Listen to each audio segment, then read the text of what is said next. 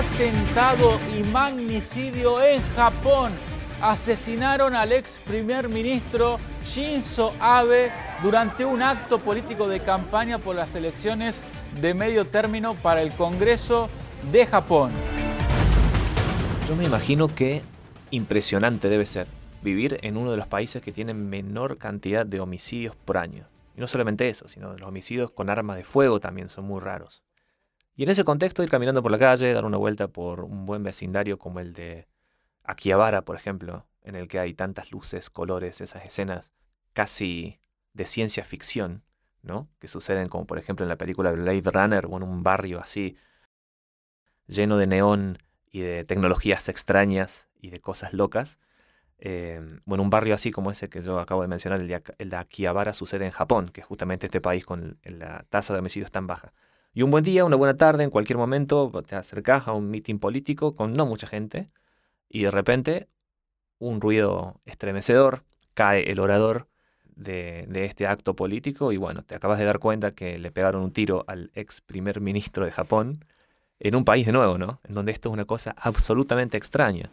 Inmediatamente lo detienen al agresor, parece ser un personaje bastante especial, del cual vamos a hablar un poquito más, porque tiene mucho significado quién es y cómo hizo esto, ¿no? Lo, lo atacó con un arma casera, en fin, una cosa bastante interesante. De la muerte de Shinzo Abe, el ex primer ministro de Japón, y de las implicancias que eso tiene, de esta rareza en ese lugar del mundo, vamos a hablar hoy con Gonza. Hola, mi nombre es Javier Pallero. Y yo soy Gonzalo Fioreviani. Y esto es Escenas de lo Imprevisible, un podcast para conocer los hechos que cambiaron la forma en la que leemos el mundo. ¿Cómo andas, Gonza? Hola Javi, ¿cómo estás? Es un gusto para mí, como siempre. Como acá. siempre, un gusto encontrarnos de nuevo. Sí bueno, es. eh, estamos pintando esta escena ¿no? de, de, Japón, este país que para muchos de nosotros suena como si fuese, no sé, un planeta aparte. ¿no? Eh, sí, totalmente, por un montón de particularidades que tiene, Mm. ¿no? Yo pensaba, cuando estabas describiendo la escena, eh, imagínate, cuando, cuando, uno ve los videos posteriores Uh -huh. al, al, magnicidio, inmediatamente posteriores, Uh -huh. eh, la custodia queda como, como anonadada, no sabe qué hacer. Claro, La- están preparados para una cosa así, es como que, va, me imagino que sí, pero digo, no la veían No venir. pareciera, porque claro, porque cuando uno leí muchas reacciones o escuché muchos comentarios decir, pero ¿cómo puede ser? La custodia no hizo nada. Eh, o esto estaba armado porque la custodia no reaccionó. No, es que la custodia quizás no estaba preparada porque Mm. fue una sorpresa total. De hecho, bueno, vos los decías, el magnicida actuó con un arma de fabricación casera. Eso también te dice mucho. No es tan fácil acceder Sí. a armas de fuego en, Claro. en Japón. Claro, y más en un lugar donde la tasa de homicidios, de nuevo, es tan baja, ¿no? Yo no, no tengo números a mano, pero... Y para que te des una idea, por ejemplo, en 2019 hubo 319 homicidios en un país de 125 millones de habitantes. Claro. Contrastamos nada. con Estados Unidos que tienen cifras superiores a los 40.000, 50.000 al año. Claro, es una locura absoluta, ¿no? Eh, Es muy, muy baja. Y, y además, esto yo lo comparo con el asesinato de Kennedy en Occidente. Claro, ¿no? Uno se Japón. acuerda de esas cosas. Eh, claro, porque Shinzo Abe para Japón no era un político cualquiera. Fue el primer ministro más joven de la historia de Japón. Ah, mira. El primer ministro que más tiempo estuvo en el cargo, en la historia de Japón. ¿En qué época más o menos estuvo él? Shinzo Abe estuvo entre 2012 y 2003, eh, estuvo ahí un añito, y después volvió a, a ser eh, primer ministro, eh, perdón, entre 2006 y 2007 Ujú. fue primer ministro, y después fue entre 2012 y 2020. Ujú. O sea, fue el, el que más tiempo estuvo en la, en la historia de. Japón. Y una familia muy ligada a la política Al poder en Japón. y al poder y- a la política japonesa, ¿no? Que eso también es un dato eh, no menor. Por ejemplo, su padre fue primer ministro en la posguerra. Que después podemos hablar un poco de, de- de historia de Japón y todo lo, lo que fue la posguerra, la ocupación estadounidense, etcétera, etcétera. Y su abuelo fue ministro en el gabinete del almirante Toyo. Tojo, que fue el... El fascismo japonés, digamos. Exactamente, el, el- fascismo a la, a la japonesa, donde se cometieron atrocidades, bueno... eh, Sí, de todo tipo, ¿no? De aquellas que se comentan en la época de la Segunda Guerra Mundial. justamente. Exactamente, al nivel por lo menos de, de los nazis, de limpiezas Ujú. étnica, Sí, sí. experimentos. Se me viene a la mente la, la, masacre, la masacre de Nanking o Nanjing en, en con China, los ¿no? chinos. Invaden China. Exactamente. Y la- lo, lo interesante de esto es que cuando el Consejo de Guerra juzga a todos lo- los militares, incluido el, el almirante Tojo, y los ejecutan al tiempo, Ujú. 14 militares y miembros del gobierno, el abuelo de Abe zafa Ajá. y Estados Unidos, en el Japón ocupado, prefiere a- mantenerlo, sostenerlo, al igual que otros militares, justamente porque en aquel momento estaba creciendo la China comunista.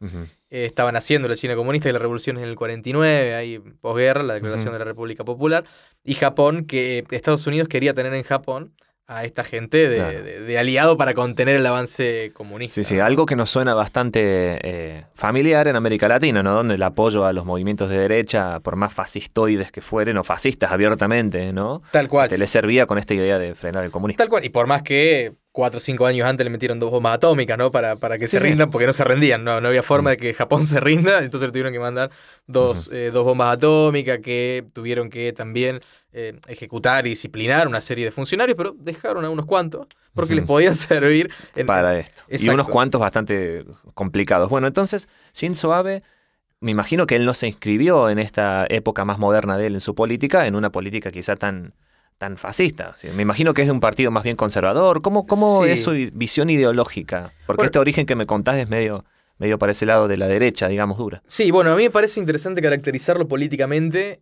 No usemos las categorías políticas occidentales, quizás, eh, pero para traerlo un poco acá, es un conservador de centro derecha liberal. Si lo, para ponerlo como sería en Occidente, ¿no es cierto? Con todas las particularidades eh, Japonesas. japonesas, sí. Ahora bien, durante eh, su gobierno, jamás rechazó abiertamente su herencia familiar, todo lo contrario. La reivindicó, siempre reivindicó su herencia familiar, siempre reivindicó que su familia peleó por el honor japonés y Mm. por Japón, obviamente ignorando todos los, los crímenes Sí, de sí, guerra sí. de esa Haciendo época. una- un recorte. Eh, de la claro, uno, uno reivindica la herencia que quiere, ¿no? Claro, sí, sí. Pero entonces, en ese sentido, siempre, siempre reivindicó eso. De hecho, unos acontecimientos muy polémicos durante su mandato, por ejemplo, es que visitó varias veces el santuario Yasukuni, que eh, está considerado por los opositores, por los chinos y por los coreanos sobre todo, como una especie de monumento al fascismo japonés y como una especie de reivindicación de la guerra y del genocidio. Claro. eh, porque es un homenaje a todos los caídos en combate en todas las historias de Japón, en guerra en toda la historia de Japón. Ahí está el- lo que se llama el libro de las ánimas. Que es un libro donde están todos los nombres de todos los soldados caídos en combate en la historia japonesa. Son más de 20.000, eh, perdón, son dos, más de 2 millones de, de soldados Ujú. japoneses. Y entre ellos están los 14 estos condenados a muerte por crímenes de guerra Mm. y crímenes de lesa humanidad, Claro. ¿cierto? Y con Eh, esos parientes, y bueno, y, y el gesto ese que significa ir a este santuario, ya está bastante complicado lo que hace Shinzo Abe. ¿Me podrías decir algún otro hito de su gobierno o algo que lo marcó como, como un jugador en el mundo, digamos? Sí. ¿Cómo era el Japón de Shinzo Abe? Bueno, eso, y, y perdón, eh, otro, otro hecho más histórico que lo conecta, que es polémico también. Eh, muy La polémico. polémica primero, vamos. Eh, en, en aquella época eh, existían lo que eran las mujeres de confort, entre comillas, ¿no? Una. Un gran eufemismo para la prostitución forzada en, la época de, de Japón, que eran mujeres que eran obligadas a tener sexo con soldados japoneses durante la guerra. Bueno, eh, Abe siempre negó la existencia de esto y decía que eran mujeres que voluntariamente estaban para apoyar a, A las tropas. a las tropas. ¿cierto? Eso también muy discutido, por supuesto, eh, por toda la historiografía que es un hecho ya aceptado y probado que era forzado, ¿no? Claro, sí, Eh, sí. Y durante su gobierno, esto también es algo que de alguna manera se conecta con este pasado Sí. y que impactó en la región, quería reformar la constitución japonesa para que Japón pueda volver a rearmarse. Después de la Segunda Guerra Mundial, eh, el Japón ocupado por las tropas del general MacArthur, Sí. le obligaron a que no pueda más, nunca más tener ejército. Japón, ¿cierto? Tiene una historia complicada en, lo, en lo militar, por lo menos. Sí, sí. Y le obligaron a no tener más ejército. Bueno, Abe quería cambiar esta situación, aduciendo amenazas que tienen que ver sobre todo con China, ¿no es cierto? Con la Claro. expansión de China y con la- el nuevo surgimiento político económico chino. Es interesante ver por qué eh, China nunca agredió a Japón, sino Claro. que fue todo lo que fue al revés, eh, Sí, sí, sí, sí. históricamente. El imperialismo en la región siempre fue japonés. Ujú. Mira qué interesante, el imperialismo japonés. Mira, hablando un poco de esto entonces, me imagino que, bueno, Shinzo Abe, como te preguntaba antes, debe haber tenido una, un- una visión para el Japón eh, en su época y eso tiene que haber ido generando efectos en la región. Ahora su muerte, por ejemplo, ¿qué efecto puede, puede haber tenido? ¿Se sabe algo de por qué lo mataron? ¿Si obedece a alguna clase de movimiento político actual? Bueno, lo que dijeron las autoridades hasta ahora es que el, el asesino, el, el Ujú. magnicida, actuó solo y con una especie de lobo solitario, con problemas mentales, etcétera, etcétera. hay toda una serie de análisis que dicen que en realidad no es así esto, sino que obedece a causas políticas. El tema es que decir que obedece a causas políticas también te habilita Sí. toda una serie de lecturas, decir, bueno, no estamos tan seguros, en Japón no hay todo tipo de movimientos Claro. eh, de, de distinta ideología extremista en un país donde esto no, en teoría no no, se habla, no aparece, está todo Es medio como tabú, y reprimido. exacto, está muy reprimido, es una palabra muy interesante respecto de Mm. la violencia en la sociedad japonesa, está muy reprimida. La última vez que asesinaron a un primer ministro japonés fue en 1932, Ujú. por ejemplo, o que asesinaron a un líder partidario japonés fue en 1970. Para que tengan una idea, cuando asesinaron al líder Claro. del Partido Socialista eh, japonés, lo, lo mató un joven de ultraderecha, ¿no? En aquel momento, claramente motivaciones políticas abiertamente, ¿no? Ahora, no está tan claro si Ujú. eh, hay motivaciones políticas o no. Lo cierto es que había elecciones dos días después, Ajá. y eh, ¿Qué pasó? Abe podría, su partido le fue muy bien, Ujú. y Abe podía volver a eh, ser eh, candidato en algún momento, tenía 68 años cuando lo mataron, o sea, no era un... Claro, no estaba tan viejo. No, no, no, no, no era un combate. viejo. eh, no, no, en términos políticos tenía chances de volver todavía, entonces Claro. quedan más preguntas a estas alturas que estamos grabando el podcast, por lo menos, que respuestas.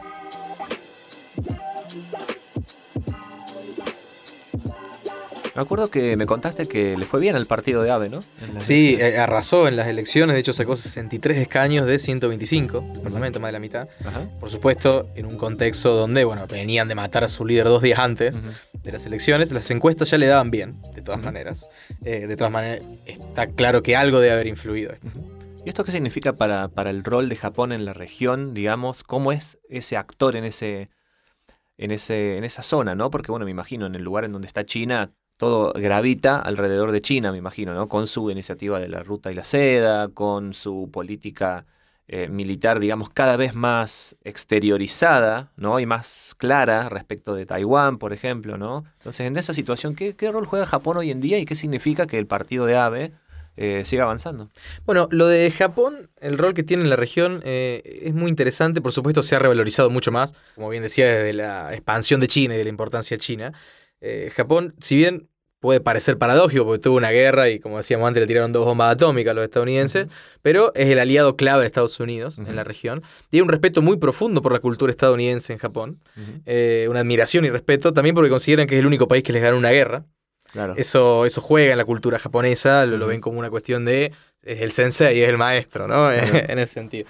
Eh, hoy es el aliado clave de Estados Unidos en la región para intentar de alguna manera contener el avance de China, igual que Corea del Sur. Y tiene pretensiones sobre quizás una de las zonas más calientes del mundo, que es el mar de China Meridional. Ajá, hoy. bien. Eh, yo estoy seguro que si la Tercera Guerra Mundial empieza, haremos algún capítulo en Escena de lo Imprevisible, empezará ahí, en, la- Ajá, en el mar de China zona, Meridional, por lo menos. Por las eh, pretensiones eh, de soberanía de China y Japón. Y de varios países también, está de Ajá. Vietnam, Malasia, de Brunei, bueno, son varios países.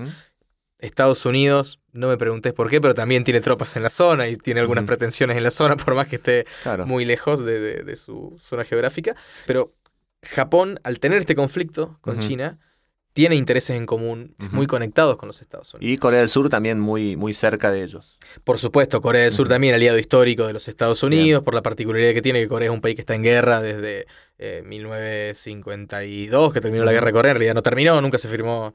el- Claro, claro, sigue estando ahí la, la división. Exactamente, y sigue estando en guerra, lo que se había firmado fue un armisticio nada más. Entonces, estos dos países tienen una importancia muy grande para los. Estados Unidos, por el rol de China y también por el rol de otros países que también eh, están en, que no se habla mucho, en el sudeste asiático, caso Ujú. de Vietnam, por ejemplo. Sí. una economía muy dinámica, caso de Singapur, que también es un país muy cercano a los Estados Unidos, son todos países que juegan con los Estados Unidos.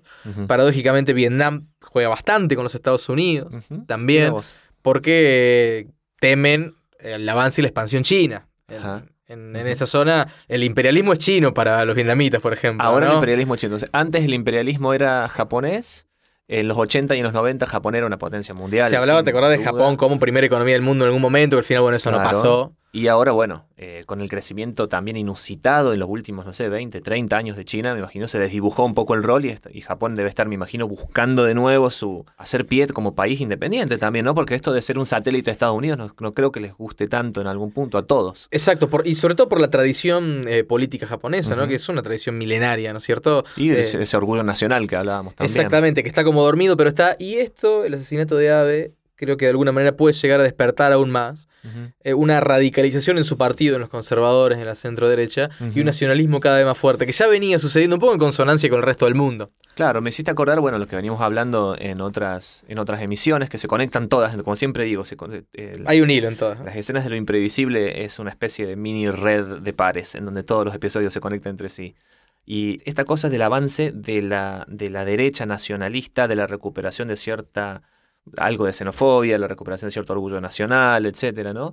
Eh, viene pasando en distintos lugares del mundo como una reacción al avance globalizador de Estados Unidos, pero me imagino qué diferencia hay entre eso y el expansionismo chino, ¿no? En esa región. Bueno, en esa región, claro, a China lo ven como un país eh, expansionista, si bien con otras características, pero el nacionalismo ahí, como bien decís, surge como una reacción también a los chinos por un lado, ¿no? El, nacionalismo japonés. Se refuerza ese nacionalismo como una, y resurge, podríamos decir, como una, una reacción eh, a los chinos.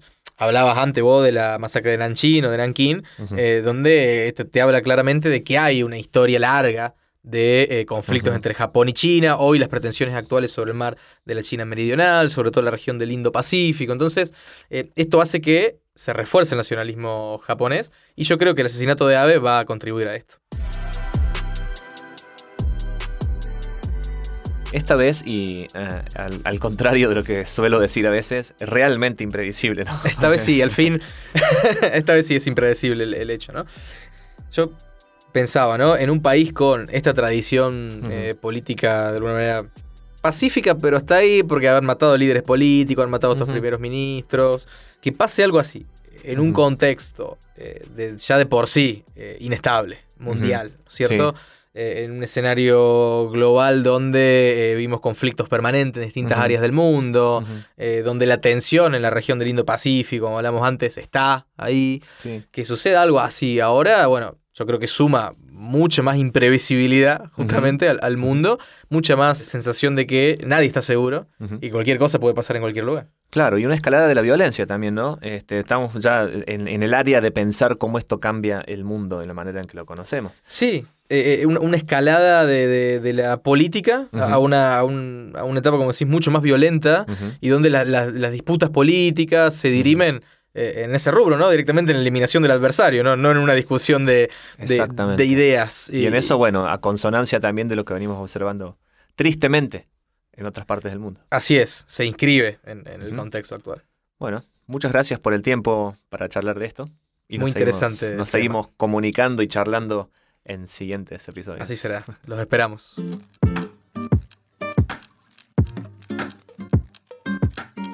Agradecemos a Parque Podcast y a Guido Lautaro Padín por la producción general de este episodio.